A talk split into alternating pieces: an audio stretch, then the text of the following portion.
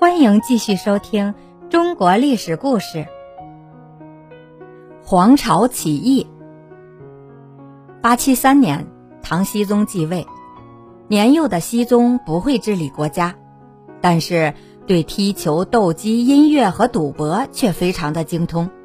他最宠信的宦官田令孜，还常常让他赏给月工钱，每天打几万，几乎把府库里的钱都用光了。穷人活不下去，只有起来造反。八五九年的冬天，裘普在浙江东部举行了起义。这场起义虽然被镇压下去，但却成了唐末农民起义的先导。唐僖宗乾符二年。蒲州私盐贩子王先之与其他两位兄弟率领几千农民在长环起兵，接着冤巨人黄巢和他的兄弟等八人率领几千农民在曹州起兵响应。王先之和黄巢的两支队伍合在一起，轰轰烈烈的农民大起义就开始了。起义的初期，王先之是全军的统帅。起义军采取流动作战的方法，从现在的山东南部打到河南西部，又打到湖北东部。八七七年，攻到齐州城下，唐朝齐州刺史请王先知、黄巢等人进城，对他们进行诱降活动，答应请求皇上授予王先知官职。朝廷正想平息农民起义。就答应授给王先知一个空头官衔，王先知十分高兴，但黄巢却大怒，出言责备王先知。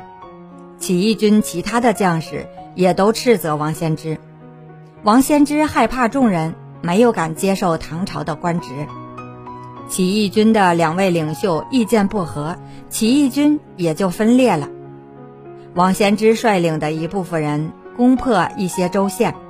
可是他曾经七次向唐朝统帅请求投降，都没有得到允许，最后被唐军打败，牺牲了几万人。王先知也被杀了。黄巢率领另一部分起义军北上，转战到了山东、河南一带。王先之战死以后，上让带领残余部队投奔黄巢，推黄巢为王，称作黄王。又称冲天大将军，改年后为王霸，设置官署，建立自己的政权。当时江南是唐王朝军备力量最薄弱的地区，又是后期主要的财富供给地。黄巢在冷静分析局势之后，率领数万大军渡过长江，挥戈南下。后来起义军的声势越来越大，人数也越来越多。发展到了六十万人，唐僖宗派了好几支大军进行镇压，也没有阻挡住。起义军渡过淮河，向西北进军几千里，攻下了东都洛阳，唐军只得退到潼关防守。八八零年的十二月三日，黄巢攻克潼关，京城长安得知这一消息，陷入了一片混乱之中。五日凌晨。唐僖宗和宦官田令孜带领着四个亲王以及数名嫔妃，率领五百名神策军，由金光门出了皇宫，匆匆忙忙地逃往四川。就在这天早晨，文武百官照样上朝，等了很久才知道皇上逃跑了。当天下午，黄巢带着起义军，浩浩荡荡地进入长安城。几天后。也就是八八一年的一月，黄巢在长安继位称帝，国号大齐，年号金统。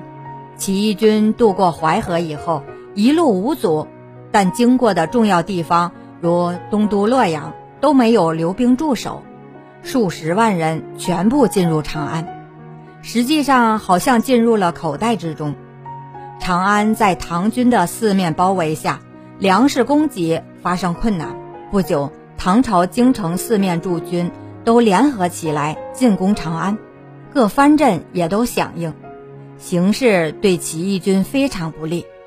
由于起义军始终没有打破敌人的围剿，城内粮食又日益紧张，更由于在这紧急关头，起义军的主要将领朱全忠却叛变投敌了，使得大齐政权处于多面受敌的严重危机之中。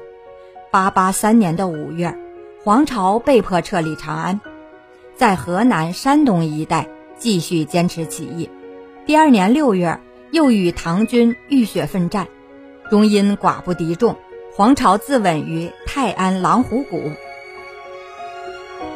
感谢您的收听，愿我的声音化作清晨的一缕茉莉香，每天都陪在您身边。